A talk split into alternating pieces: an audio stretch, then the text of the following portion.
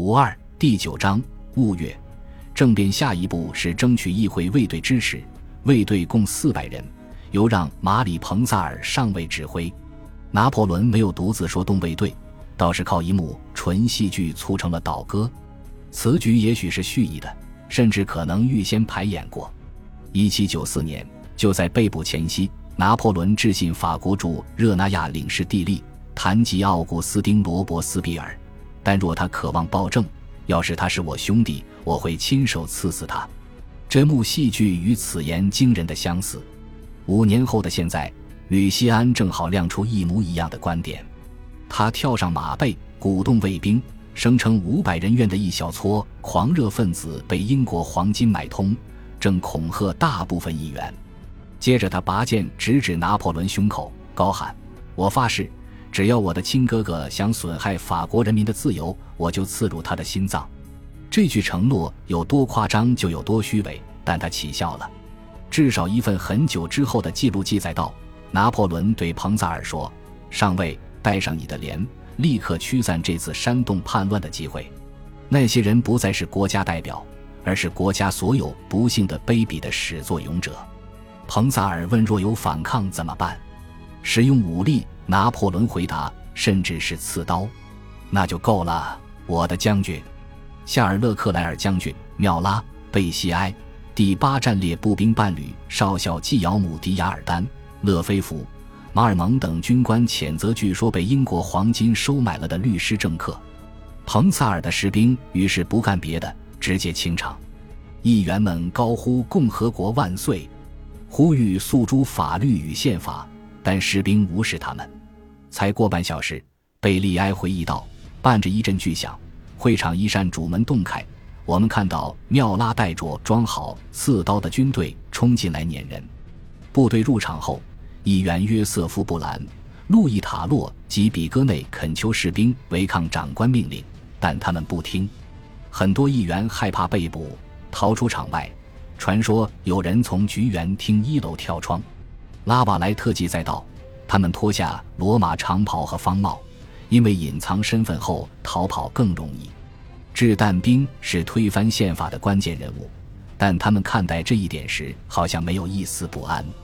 一边是很多掷弹兵曾随之征战的军官，而且所有人都在军营中听说这些人是从埃及归来的英雄；另一边是掷弹兵的民选代表，他们认为前者的命令更优先，是遵从这些巨人的宣言。还是听从菊园厅中叫嚣着逮捕他们的政客，掷弹兵会选择谁毫无悬念。前战争部长皮埃尔·德伯农维尔到场支持拿破仑，更是促成倒戈。当月末，拿破仑赠予他一对手枪。上课，圣克卢之日，共和八年五月十九日，勒菲弗与贝西埃也收到了类似的礼物。政变第二日将近时。吕西安尽量在菊园厅内集中他能找到的支持政变的议员，一直忙到深夜。到场议员人数说法不一，但似乎是五十人左右，仅占下院总人数的百分之十。都政府经常企图越轨与犯罪，议员们颁布法令，故对其予以废除。议员按序任命西埃士、迪科、拿破仑为临时执政，并指出前两人是前督政。这体现了宪政连续性，不管那有多么虚伪。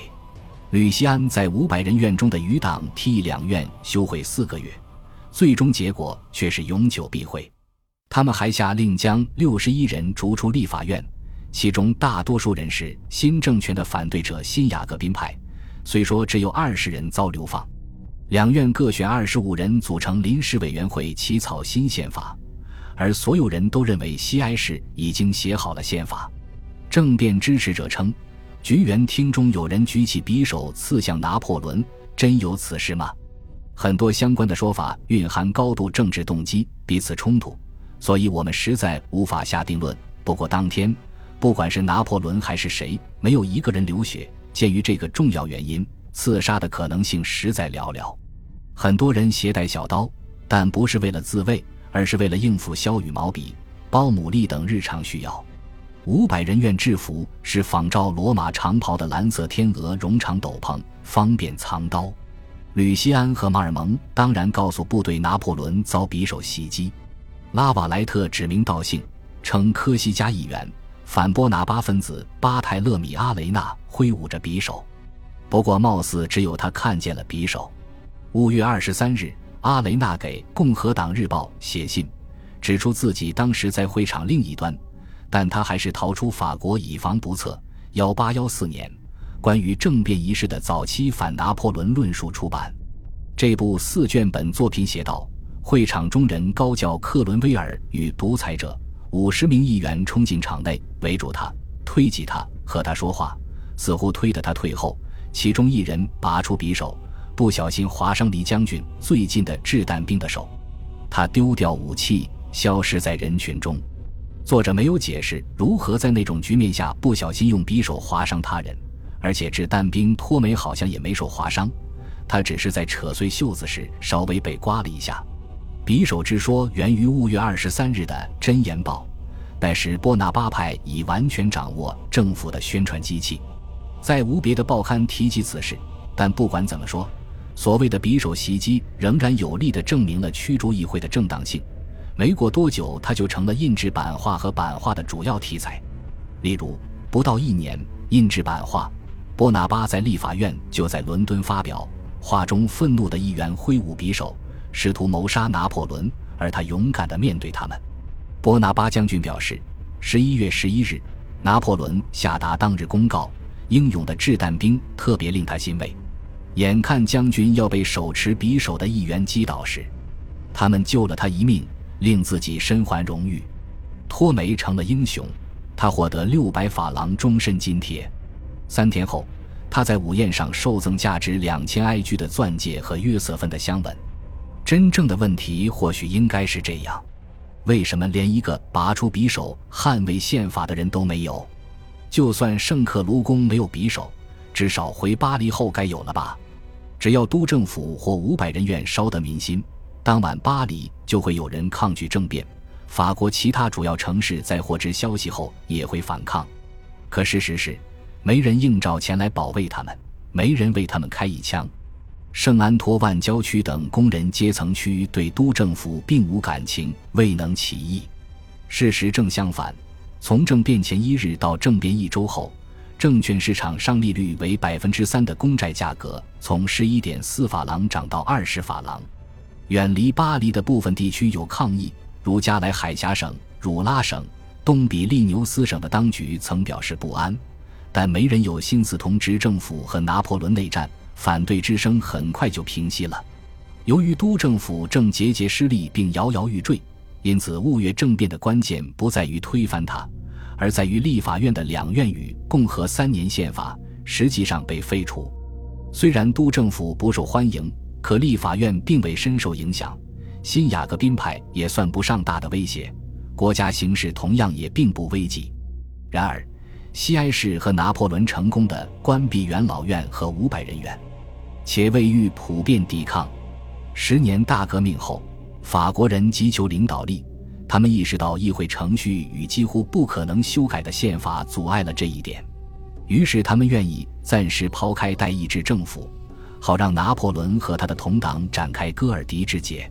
巴黎的公众舆论肯定不关心拿破仑是否靠武力上台。军官看重命令、纪律与效率，拿破仑认为此三者皆重于自由、平等与博爱。当时的法国人民一表赞同，他将向法国献上关于国家胜利的故事。可正如他自己所说的，这些督政知道怎样不去管国民的想象力。虽然胜仗是拿破仑的部分魅力，但法国被战争折腾得筋疲力尽，所以他带来的和平条约也属于他的吸引力。在那个年代，政变是相当常见的政治术语，而且雾月事件当然是政变，但那时它不叫政变。对当时的人士来说，雾月政变仅仅叫那些天。这次政变有不少戏剧化的因素，如吕西安拔剑指向拿破仑胸口，托梅很可能因为子虚乌有的匕首袭击获赠钻戒等。尽管如此，新雅各宾派已经证明他们比拿破仑预期的更顽强。只要立法院卫队稍稍忠于五百人员，阴谋者就会陷入极大的险境。雾月政变后第二天，为了实现自己的预言，拿破仑和约瑟芬住进卢森堡宫。他们的房间原是戈耶的寓所，位于卢森堡宫一层沃日拉尔街主广场右侧。五年之前，约瑟芬曾在圣约瑟夫德卡姆教堂与死神为邻，该地距他现在的居所仅有一百码。感谢您的收听，喜欢别忘了订阅加关注，主页有更多精彩内容。